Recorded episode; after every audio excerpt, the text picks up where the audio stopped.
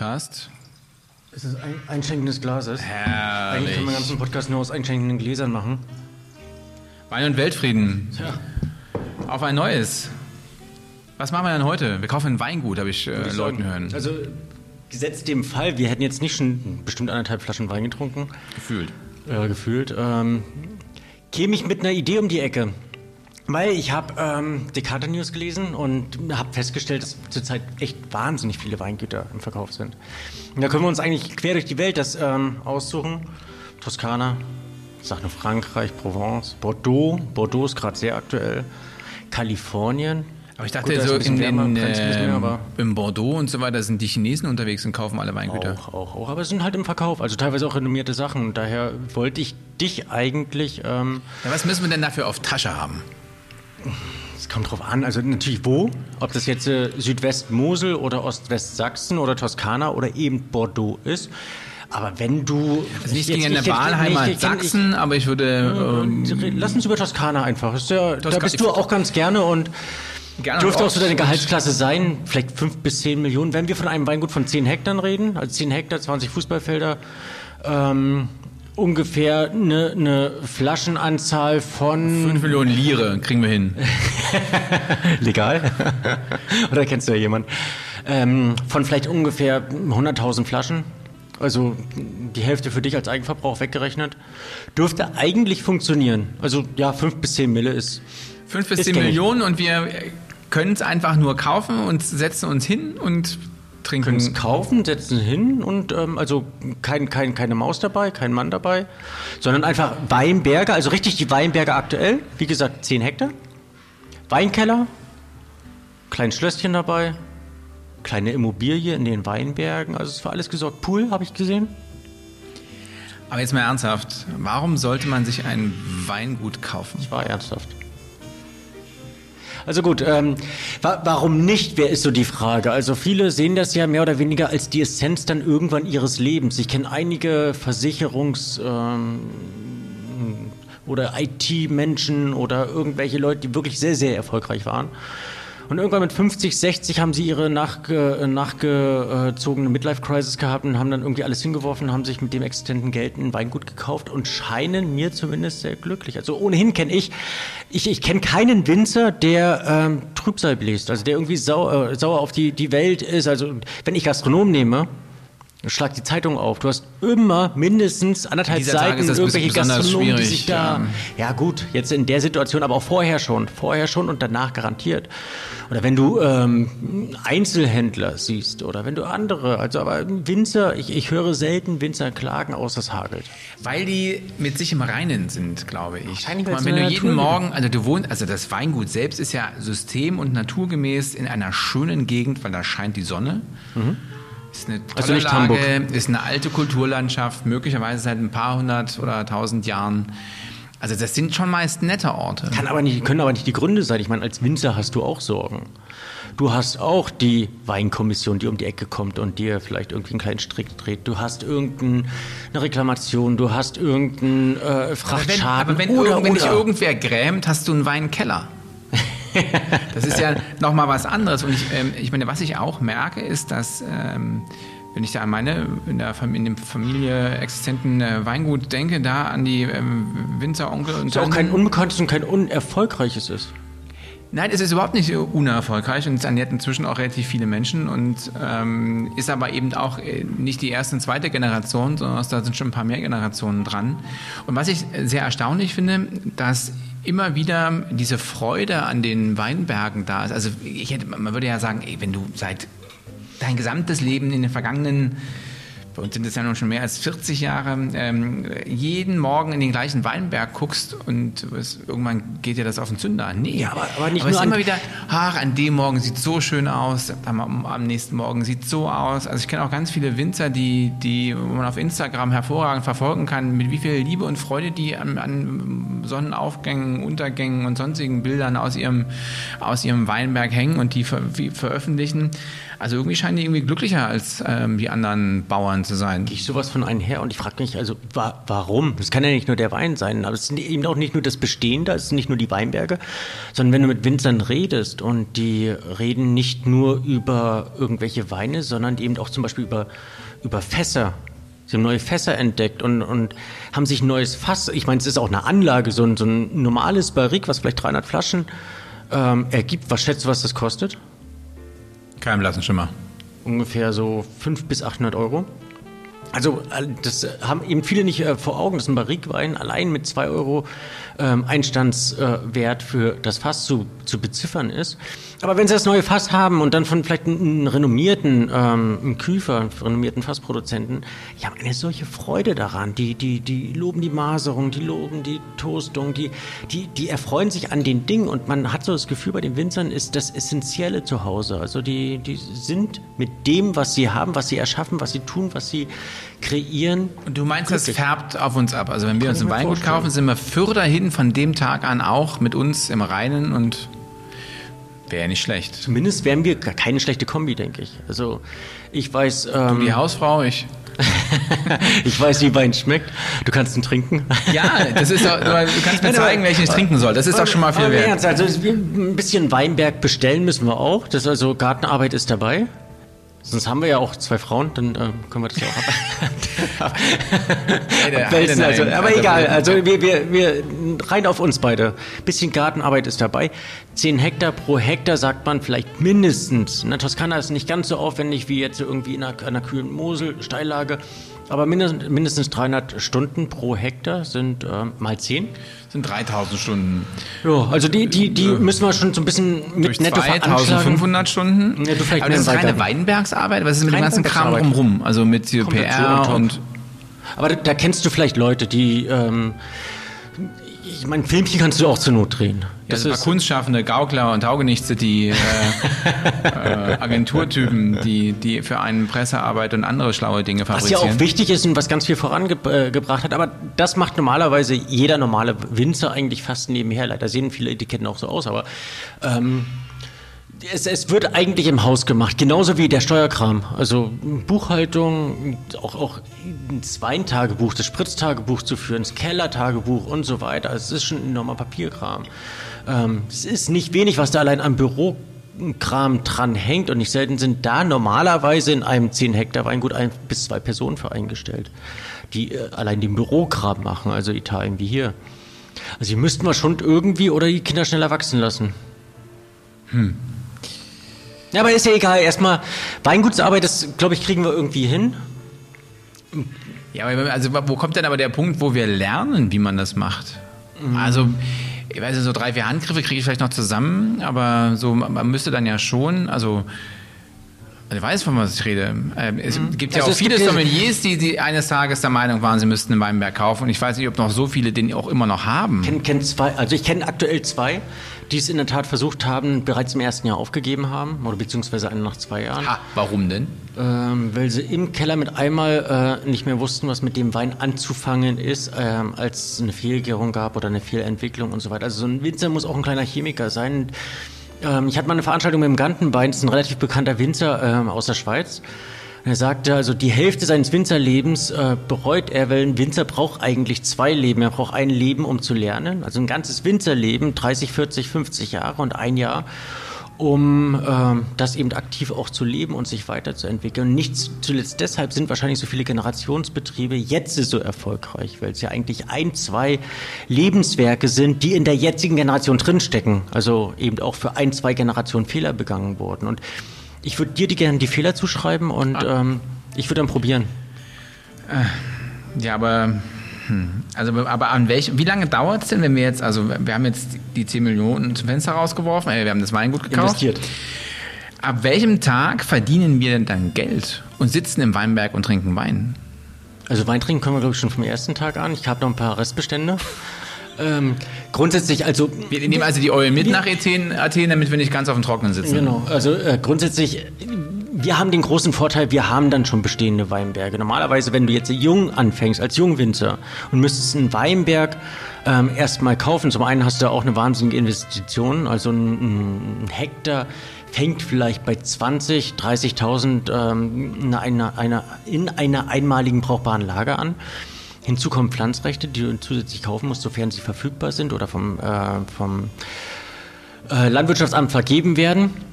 Und dann musst du eigentlich erstmal ähm, vier Jahre warten, bis so der erste ähm, brauchbare Ertrag kommt. Also man muss da extrem in die. Aber es ist ja nicht unser, unser Bier. Wir haben ja ein, ein Weingut mit einem bestehenden Rebbestand. So, dann kann es dann kann's für uns losgehen. Und wir arbeiten, also wenn ich so äh, aus der eigenen Erfahrung würde ich sagen, wir arbeiten Tag und Nacht, verdienen werden, werden wenig Geld, haben aber viele Freunde. Wir haben viele Freunde, die mit uns eben dann auch Weinproben durchführen, weil äh, letztlich sind wir dann auch ähm, Marketingmenschen. Das ist, das hat, hat auch so diesen, diesen natürlichen Charme, weißt du? Es hatte, hatte auch so gerade in den 90er Jahren kam dieses Wein und Dein. Kennst du? Mhm. Also wo, wo ein, ähm, ein, bekannter Koch oder weniger bekannter Koch kocht und es gibt Menü und dazu kommt ein Winzer und erklärt seine Weine super äh, äh Gerne eben auch auf den Weingütern inmitten und so weiter. Super, also ganz tolle, tolle Abend, tolle Erlebnisse. Aber wenn man sich überlegt, dass eben ein Winzer, das äh, macht ja normalerweise ohne es negativ zu meinen, ein Bauer ist. Also nicht unbedingt ein Entertainer, sind manche auch, naturgegeben. Ähm, Aber die meisten sind eher Natürlich. Ruhige Menschen. Ruhige Menschen, genau. Keine Plaudertaschen, so wie du. Müssen aber natürlich ihre Weine ver verkaufen und ähm, erzählen somit eben von Land und Leute aus der Geschichte, aus der Schulzeit und offenbaren sich eben gänzlich. Den Part würdest du vielleicht übernehmen. Ich, ich, ich rede nicht so gern von, ähm, du kannst es gut. Ich, kann, ähm, ich bin laut und äh, oh, erzähle launige Anekdoten aus der weiten Welt. Hilft denn das äh, beim Weingutbesitz? Frage ist aber, also die ich mir stelle, was treibt dann den, den IT-Manager tatsächlich an, alles hinzuwerfen, außerdem, dass ihm vielleicht der Job lang fade geworden ist über die Jahre, sich sowas überzuhelfen. Ich glaube, es ist oftmals Unerfahrenheit, dass man äh, gar nicht weiß, was da alles dranhängt und was für ein riesen, riesen, riesen Rattenschwanz daran hängt. Und man sieht die Idylle dabei.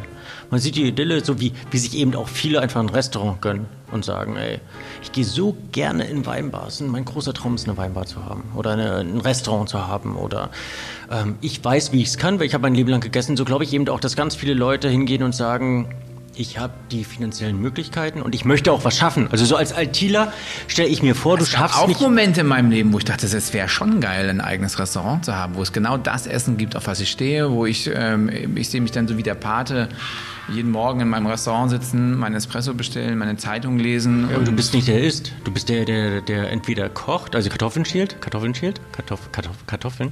Oder du bist derjenige, der ähm, der den Teller von A nach B bringt. Und, also ich kenne Gott sei Dank genügend Gastronomen äh, und Köche, sodass mir diese Idee, also die, dieser Idee habe ich nicht wirklich lange äh, bewahrt haben. Und ähm, ohne das Anthony Bourdain hat schon also, gesagt, du, äh, wenn du Geld verbrennen willst, mal ein Restaurant auf. Also ohne das in Abrede zu stellen, ist für mich einer der schönsten Berufe, Gastronom zu sein. Also ich kann, kann mir nichts Schöneres vor, äh, vorstellen, weil du hast, und da glaube ich, kriege ich die, äh, den, den, den Sprung hin zum Winter, du hast nur mit schönen Dingen zu tun. Also wenn, wenn ich jetzt, äh, stelle ich mir vor, ich bin keiner Rechtsanwalt wäre oder, oder Arzt wäre, man hilft Menschen, aber die Leute kommen zu einem und haben ein Problem. Zu mir haben, äh, kommen Leute, wenn sie ein Problem ja, haben, ist dann, siehst du meistens nicht die also. gesunden, launigen Menschen, das ist wahr. also da, äh, daher glaube ich schon, ähm, ist es ein wirklich sehr, sehr schöner Beruf, aber es ist wahnsinnig anstrengend, gerade als Winzer richtig Knochenarbeit. Also hast, ich weiß nicht, ob du jemals ein Fass von A nach B gerollt hast. Du warst ja. bei, bei Höfer, bei ähm, deinem Cousin. Das ist Knochenarbeit, oder? Absolut. Das ist, du stehst früh auf, du gehst abends spät ins Bett, ähm, auch wenn du zwischendrin vielleicht noch was hast, dann hast du, wenn du in einem, einem, einer Weingegend bist, dann bist du, musst du zu den Weinproben, du musst äh, andere PR-Maßnahmen des Landes irgendwie über dich ähm, ergehen, la äh, ergehen lassen.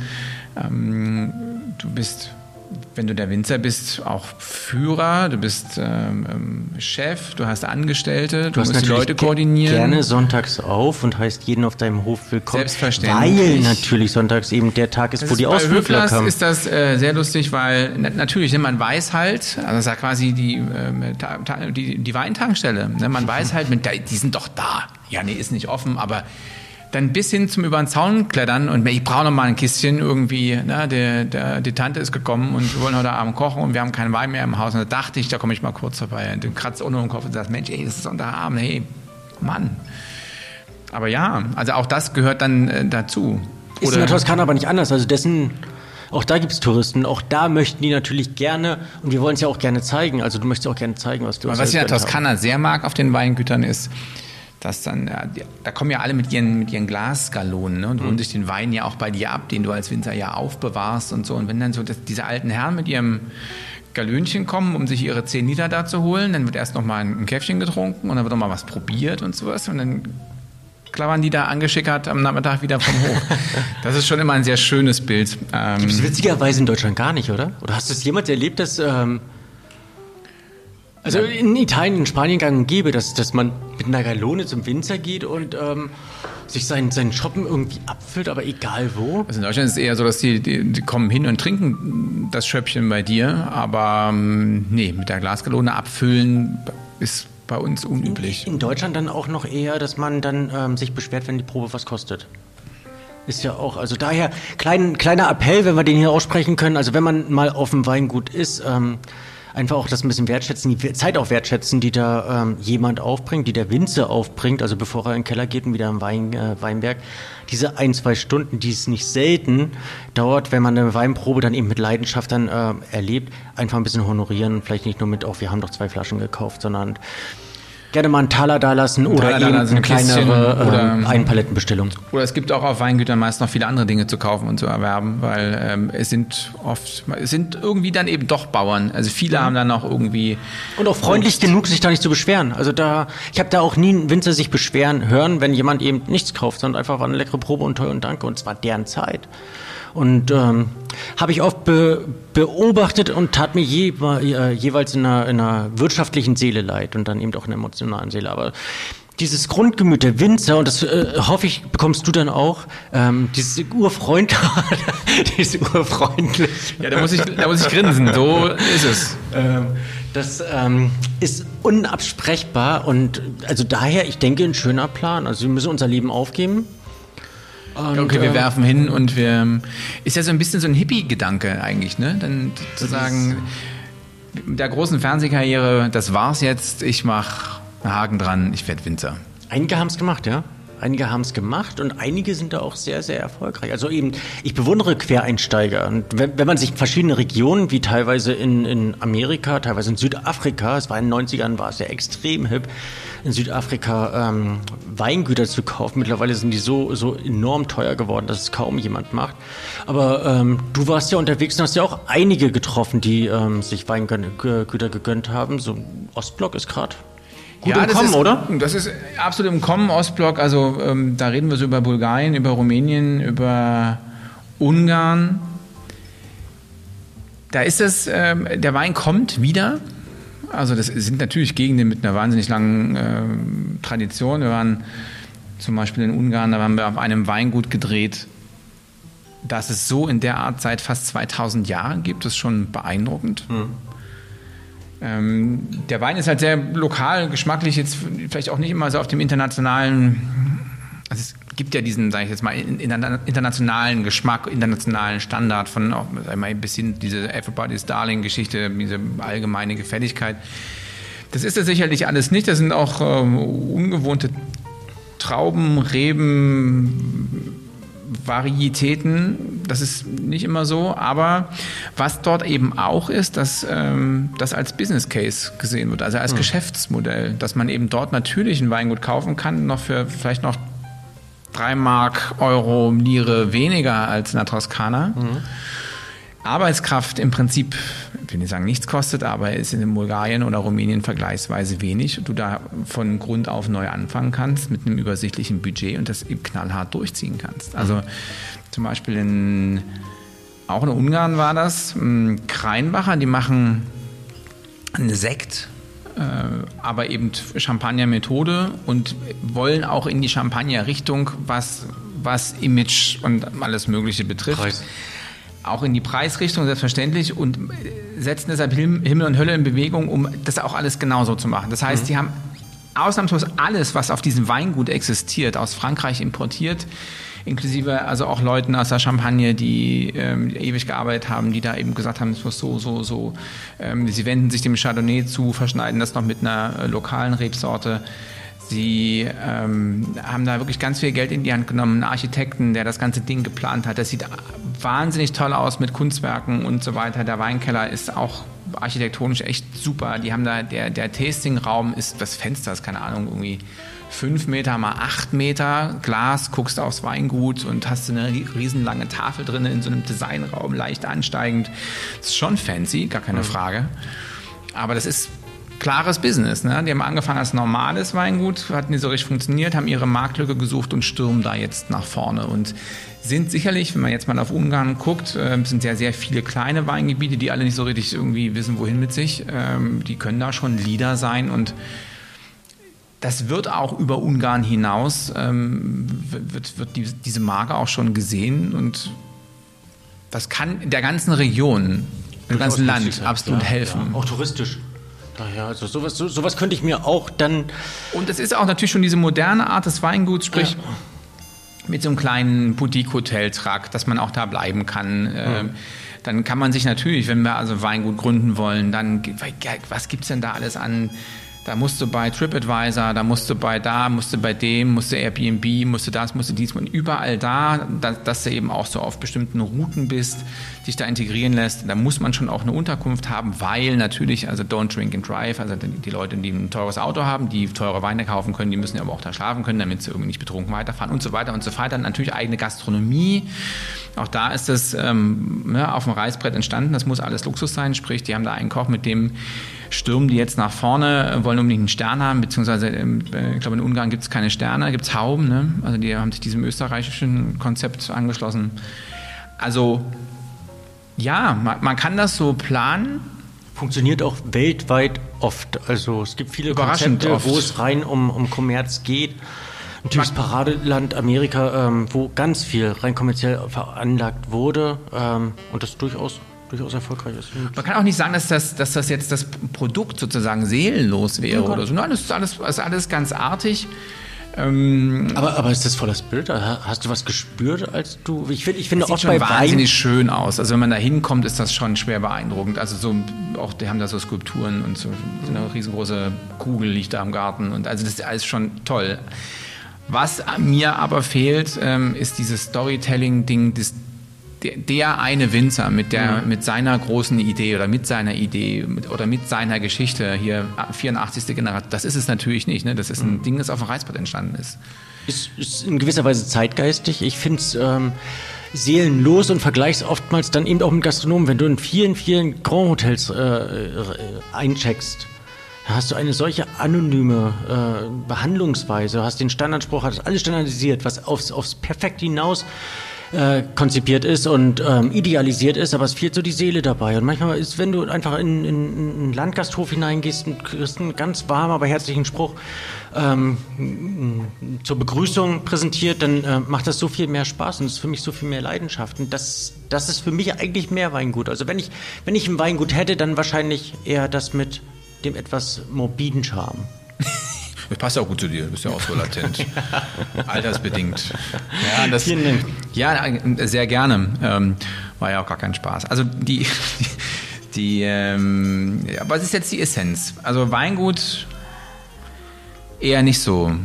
Oder was? Eigentlich schon. Ich hätte, glaube ich, nur ein, ein Riesenproblem, aber da könntest du mir wahrscheinlich auch zu, zu, zur Seite stehen. Oh, und das wäre, mhm. ähm, ja, auf dich. Mhm. Das wäre, dass man mit dem Produkt, was man da erschafft, ja auch leben muss.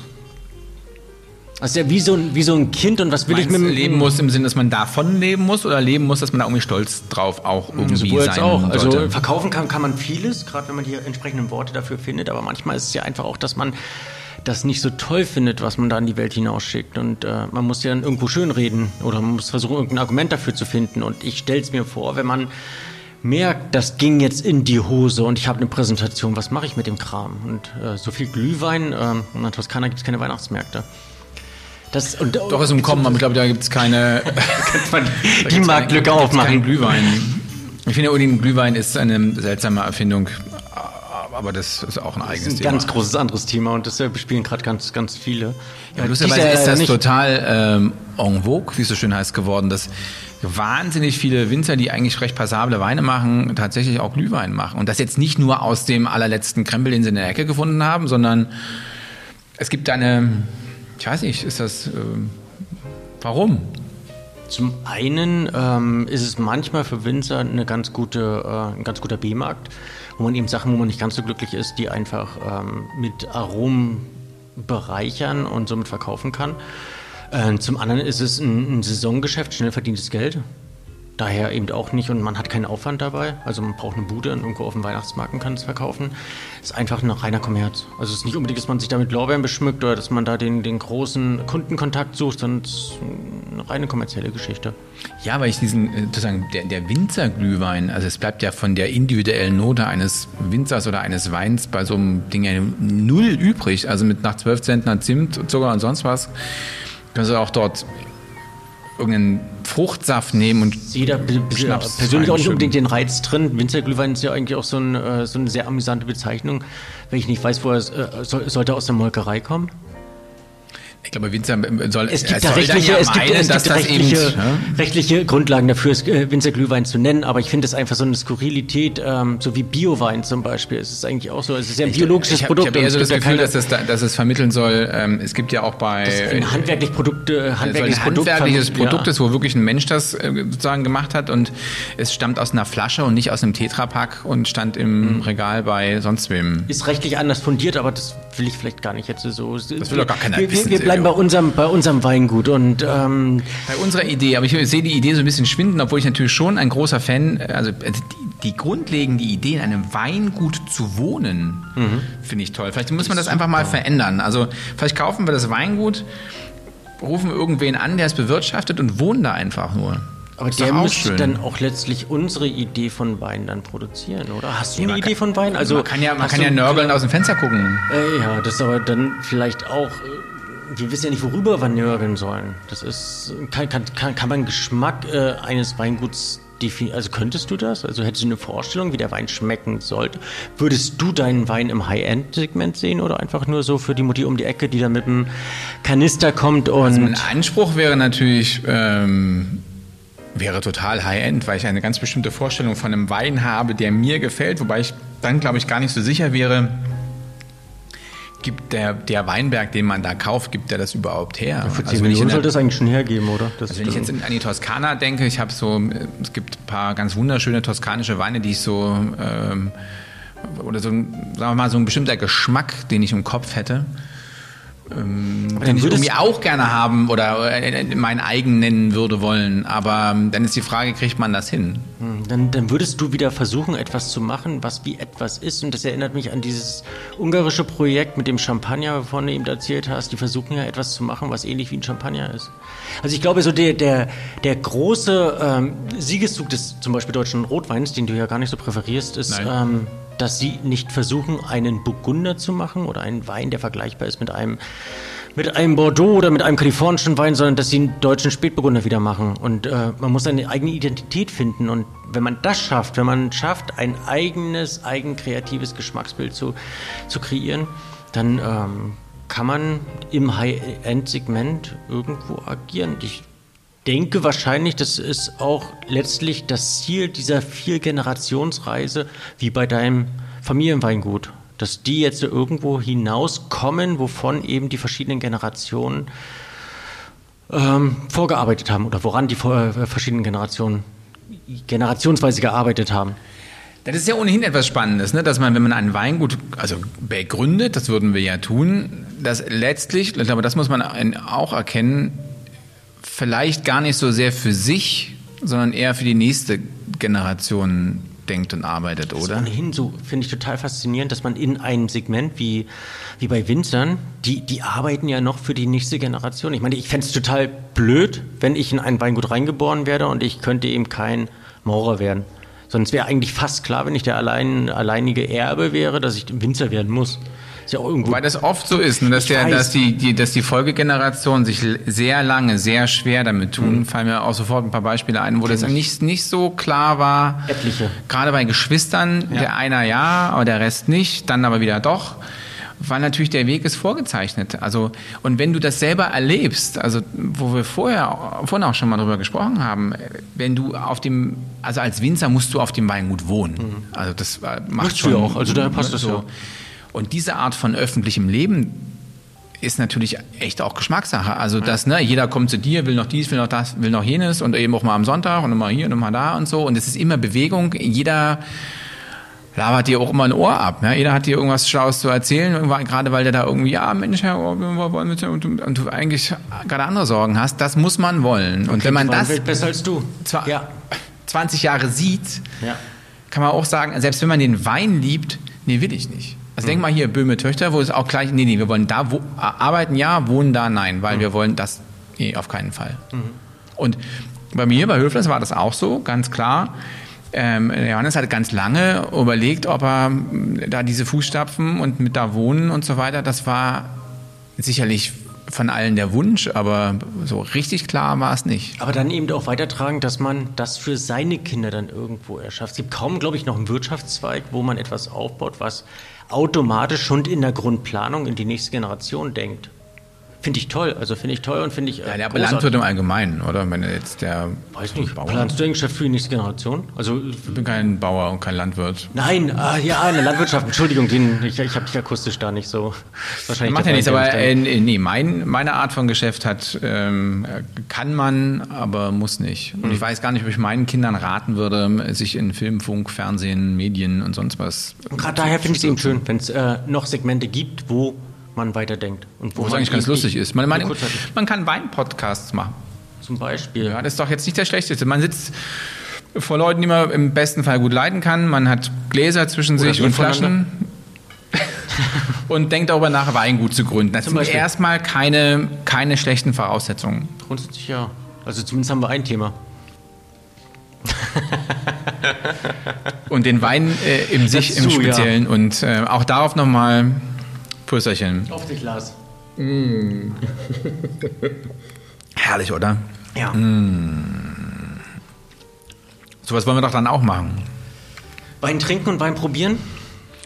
So Aber möglichst ohne kritische Stimmen, weil ich glaube, das ist dann extrem schwer, mit Kritik umzugehen und mit ähm, es ist ja nicht jeder wohlgesonnen und äh, man selber glaubt natürlich dann oftmals, wenn man so diese, das, das finde ich, vergessen die Leute oft auch, wenn sie äh, einem, einem Wein gegenüberstehen, einem Winzer gegenüberstehen, probieren den Wein, haben keine, keine Achtung, keine Ehrfurcht davor, sondern hm, das, das jetzt mit Ehrfurcht darf man jetzt ja. nicht argumentieren. Also Ehrfurcht muss man jetzt erstmal vor gar keinem Wein vor, haben. Vor der Arbeit schon. Also, also vorausgesetzt, es ist ein handwerklich produzierter Wein. Ob der Winzer ist jetzt. Äh, das Problem ist halt nur so ein bisschen, also der Wein kann dir am Ende nicht gefallen. Das finde ich ist, das Recht hat er, das ist nicht mein Ding, ähm, kann man ja super sagen. Also ich bin bei vielen so ganz speziellen Orange-Wein-Dingern, da geht es mir auch, das ist nicht mein Ding. Nichtsdestoweniger ist das ein, ein Produkt, was jemand mit viel Arbeit, viel Liebe, viel Hingabe und Schweiß produziert hat. Deshalb ist das nicht ein Scheißwein, sondern es ist einfach nur ein Wein, der mir nicht schmeckt. Mhm. So, und das, also da habe ich jetzt nicht die Ehrfurcht, dem, also das dann irgendwie nicht sagen zu können. Es ist natürlich immer ein bisschen schwieriger, einem das wirklich ins Gesicht zu sagen. Da fällt mir manchmal dann doch eher schwer, zu sagen, ach, naja, hm. Also es ging mir jetzt auf, also in diesen ganzen Ländern, in denen ich so war, mit äh, Rumänien und Bulgarien, das, das sind alles so Dinge, das ist nicht unbedingt mein Geschmack. Ich habe dann relativ, also sagen mal, zur Zeit, also jetzt in der Mitte meines Lebens, wie man so schön sagt, so ein bestimmtes Geschmacksmuster, glaube ich, was für Dinge, die mir gefallen. Das habe ich jetzt damit, habe ich irgendwie alles nicht, äh, hat nicht funktioniert.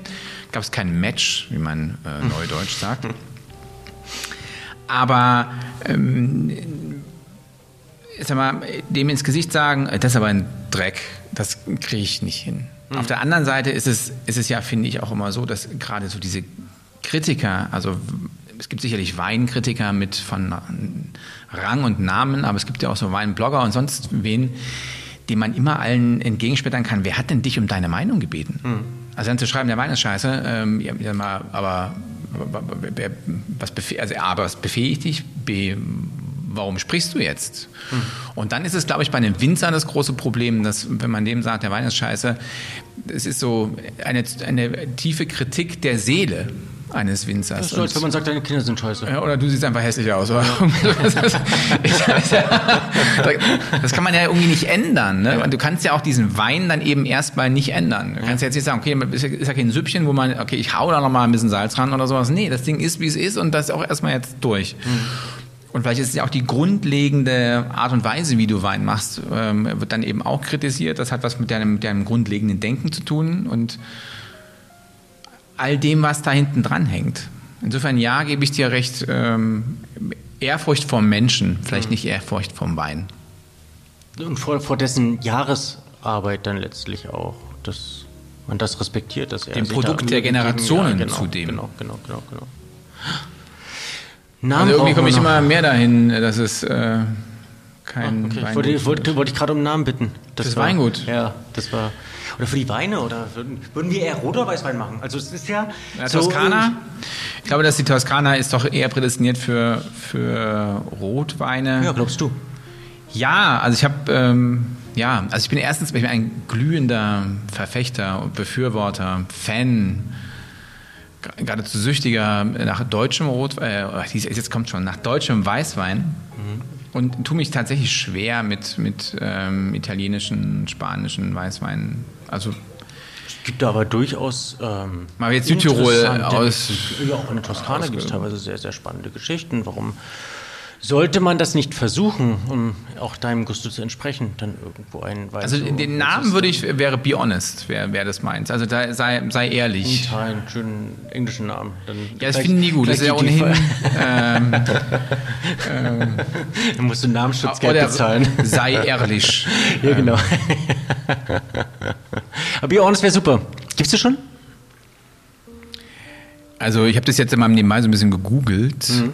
Also äh, Honest Grapes gibt es. Also Be Honest als Weinmarke, so gibt es noch nicht. Komisch eigentlich, ne? Also weil, weil Ehrlichkeit ist ja eigentlich so Ich habe schon geschützt, gerade eben. Es ist, ist, schon eingetragen, beim, also gibt es keine also, Chance mehr, Leute. So eine, eine, äh, Winzer hat ja mit Vertrauen zu tun. Hat ja ganz viel mit, mit Natur, mit, mit äh, Beziehungen, mit äh, Verbindlichkeit und aber wieso gibt es ja noch keine... Ich will dich bei dem Preis nicht über, übers Ohr hauen, ja, ne? auch das ja. ist ja so ein Ding. Was, Oder ich mach das gerne, bist du, wenn du zahlst. Also es gibt ja auch einige Weine wo man ganz klar offen, offenkundig sieht, wer das halt ist, selber ein Trottel. Aber grundsätzlich ist die Ehrlichkeit ja doch das, ähm, das was wir alle Da fällt mir ein, also wer das zahlt, ist selber dran schuld. Ähm, wie sieht es denn mit diesen Promi-Weingütern aus? Also es gibt ja diverse Prominente, die in irgendeiner Art und Weise äh, Weingüter kaufen, wieder verkaufen, ihre Namen geben und ähm, ich dachte gerade an äh, Brangelina, wie sie einst hießen, äh, sind ja inzwischen getrennt, wenn ich das richtig also erinnere. Ich glaube, du, du musst das relativ, ähm, relativ stark trennen. Es gibt äh, natürlich auf der einen Seite ähm, diese extreme Situation, wo nur der Name wie ähm, ich glaube Netto und hier Tommy Gottschalk war das, ähm, hergeben und rein ein Kommerzprojekt äh, draus. Also ich glaube nicht, dass Thomas Gottschalk einmal im Weinberg stand oder seine, äh, seinen Wein mit Füßen getreten hat. Also mit Füßen getreten vielleicht schon, aber nicht gestampft. Ähm, dann gibt es eben diese nicht, ja. ähm, Kooperation, wie es ähm, wie es Til Schweiger und Dreißigacker, glaube ich, hatten, dass ähm, der eine namens anderen genau, ja, und ähm, dann diese Kooperationsprojekte wie eben Brangelina mit Studium mit, äh, mit der Provence, jetzt mit der Champagne und so weiter, wo es eine aber ich äh, dachte, aber ich dachte bei, bei Brangelina, dass die das gekauft haben, dass denen das gehört hat. Ja, schon, aber ich glaube nicht, dass die selber den Wein machen oder dass die den, also die werden bestimmt äh, das äh, hin und wieder verkosten und... Ähm, ich habe den Rosé mal getrunken, der war jetzt nicht, also der war nicht schlecht. Ja, es ist ein, ich fand ihn ähm, wahnsinnig teuer. Ich, ich, ich glaube, es ist, ähm, ja, du zahlst den Namen dann schon mit, aber es ist wie mit ähm, kommerziellen Modelabels, dass du ähm, ein einen anspruchsvollen ähm, Grundqualitätsansatz hast, aber jegliche Art von individuelle, äh, individualisierter Philosophie nicht, nicht darin findest. Und das möchten die auch gar nicht. Die möchten einfach, dass jeder es mag, jeder es nachvollziehen kann. Ja, so wie du ja, früher bei H&M Lagerfeld kaufen konntest und konnte auch jeder nachvollziehen, warum äh, die Sachen so dürr geschnitten wurden. Und so ist es dann letztlich bei denen auch. Also es ist nachvollziehbar, warum der, der Rosé so schmeckt. Der ist äh, durchaus passabel für, ähm, für, für äh, jemand, der das ähm, erschmecken möchte. Wie ist er nochmal? Ähm, Miraval, Mira, Miraval. Genau, Miraval. Genau. Und, Aber der war dann ja ähm, zum Schluss hat der fast 30 Euro gekostet, das, die Flasche. Und ich finde, für, die, für einen französischen Rosé dieser Geschmacksklasse war das schon echt zorniges Geld. Ja, es ist eine schöne bunte, äh, eine schöne schwere Flasche und eine schöne breite Flasche und es gibt immer einen Markt dafür. Also von, von dem her, ich, ich finde das gar nicht so verkehrt und ähm, oftmals hilft es eben auch einer Region, ein Preissegment nach oben zu, zu bewegen und ähm, die Wertigkeit eben auch der etwas einfacheren Winzer ähm, zu wertschätzen. Also die, der, die so ein bisschen Image. zu pushen, um bei der, und, beim Neudeutsch ja, zu genau, genau. Und da, da finde ich das gar nicht so verkehrt, wenn, wenn so ein Projekt eben dem dienlich ist. Allerdings brauchen die doch dann auch echt Mengen an Flaschen. Ne? Also wenn sie so ein, wenn so ein Ich weiß nicht, was die abfüllen. Also lass vielleicht eine halbe ich, ich müsste es googeln, vielleicht eine halbe Million oder. Aber es wird ja weltweit vertrieben und, und, auf eigenen Partys werden die wahrscheinlich auch noch sehr viele Einge äh, eigen konsumieren. Ist mal Hand aufs Herz. Also die werden schon glaub, wahrscheinlich schon echt was absetzen. Da musst du doch dann nachfüllen irgendwo irgendwie, oder? Halbwissen, ich will, will mich da. Okay, wir wollen ja wir wollen auch keinen Rechtsstreit es gibt ähm, auch, äh, andere und sehr, sehr ernsthafte Projekte, wie zum Beispiel die, ähm, die könnt ihr ja auch nochmal also es ist ja jemand, den ich ähm, witzigerweise. Wobei ich den Move, Neudeutsch, ähm, den Hackentrick nicht verstanden habe, warum auch er beim Discounter zu finden war. Ja, grundsätzlich finde ich den, den Ansatz und den Anfang ganz gut. Ich habe ihn äh, 2000 das erste Mal bei Dieter Müller kennengelernt, also er war ja Gast bei uns. Und, er hat ein Schöpfchen äh, getrunken. Und äh, sagte, ähm, er habe absolut keine Art von äh, Ahnung von Wein und er probiert den jetzt immer. Also war kein Weintrinker ähm, vor 20 Jahren und hat sich dann richtig akribisch in diese Thematik reingearbeitet und ähm, kann mittlerweile sehr versiert eben auch mit dem Produkt Wein umgehen und hat sich aus einer auch teilweise familiären Verpflichtung und mit Sicherheit auch einem, einem äh, interessierten Engagement für das Familienweingut ähm, entschieden und ähm, den äh, schon existenten Erfolg des Weinguts damals weitergeführt, aber hat niemals seinen Promi-Status äh, versucht irgendwie auszukosten, sondern im Gegenteil äh, manchmal denke ich, der arme Kerl, wenn ich irgendwo bei einer VDP-Probe bin, dann steht da an einem Stand eben Günter Jauch, der ja schon im Fokus der deutschen Medienlandschaft irgendwo steht und wird von den Leuten belagert und muss dann aber umso mehr Qualität eigentlich bieten, damit er auch ernst und wahrgenommen wird. Der Move letztlich hin zum, äh, zum Discount, das haben ja doch einige VDP-Weingüter äh, getan, ähm, es ist zum einen natürlich ein immer eine kommerzielle Entscheidung, manchmal ist es eine Absatzentscheidung. Letztlich ähm, hilft es dem deutschen Weinbewusstsein, ob es jetzt so gut oder schlecht ist. Die Weine, die dort oft verkauft werden, sind selten die Wein, äh, Weine, die im Weingut produziert werden, sondern äh, oft zugekaufte Ware von Überproduktion oder von befreundeten Winzern, wo sie eben die fertigen Weine oder die Trauben abkaufen und dann unter deren Regie produzieren. Aber die Weine kosten immer, und das darf man nicht vergessen, ähm, 6, 7, 8 Euro beim Discounter und ein Durchschnittspreis ähm, der ähm, Weine, die in Deutschland verkauft werden, ist 2,80 Euro, 2,90 Euro. Ich müsste mich da auf die Statistiken berufen. Und da ist das dann schon ein Luxusgeschäft letztlich im Rahmen der Discounter auch. Also von dem her helfen sie eben auch dem Bewusstsein der einfachen Weintrinker, einfach auch mehr als 3 Euro für eine Flasche Wein auszugeben.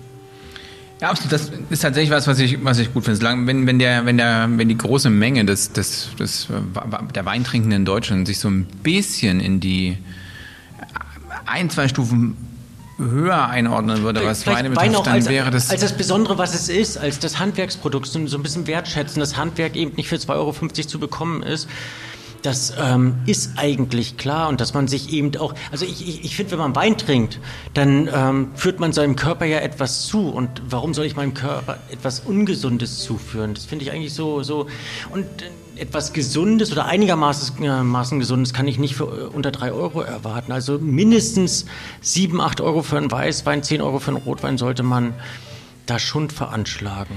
Also das war ja unser Ansatz, ähm, als wir damals diese Serie für den Mitteldeutschen Rundfunk produziert haben, ähm, die Weinmacher Mitteldeutschlands, dem Wein ein Gesicht zu geben, weil das ist, glaube ich, immer etwas, wenn man einmal auf einem Weingut war, und das, da ging jetzt nicht alles schief, hat man eine emotionale Bindung zu diesem Wein.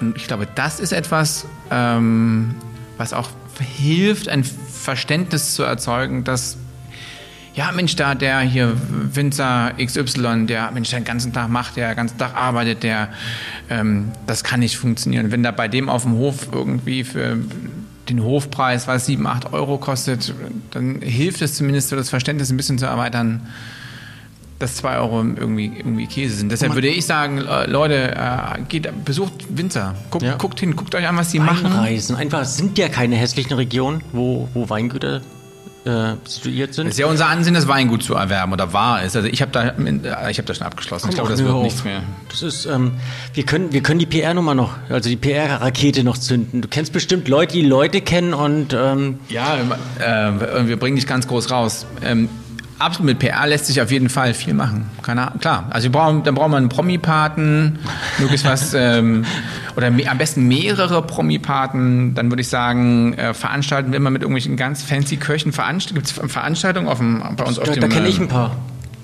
Oder wir machen Fancy Wein. ich kenne ich kenn auch noch ein paar Köche, da- die haben alle einen Top und dann machen wir jede Woche, quasi machen den Hangar 7 ähm, des, äh, der Toskana Der Toskana, bei uns, ja. ja. hervorragend. Das könnten wir machen. Und wenn du dann ordentlich ähm, Social Media aktiv bist, ein bisschen Mediabudget da drauf packst, dann, ich glaube tatsächlich sowas würde funktionieren. Aber es ist ein Riesenprojekt. Also Weingut ist ein Lebensprojekt. Das ist, Da kommen wir mit den 10 Millionen Kauf aber nicht hin. Ne? Also 10 Millionen Kauf und dann für die ersten drei Jahre.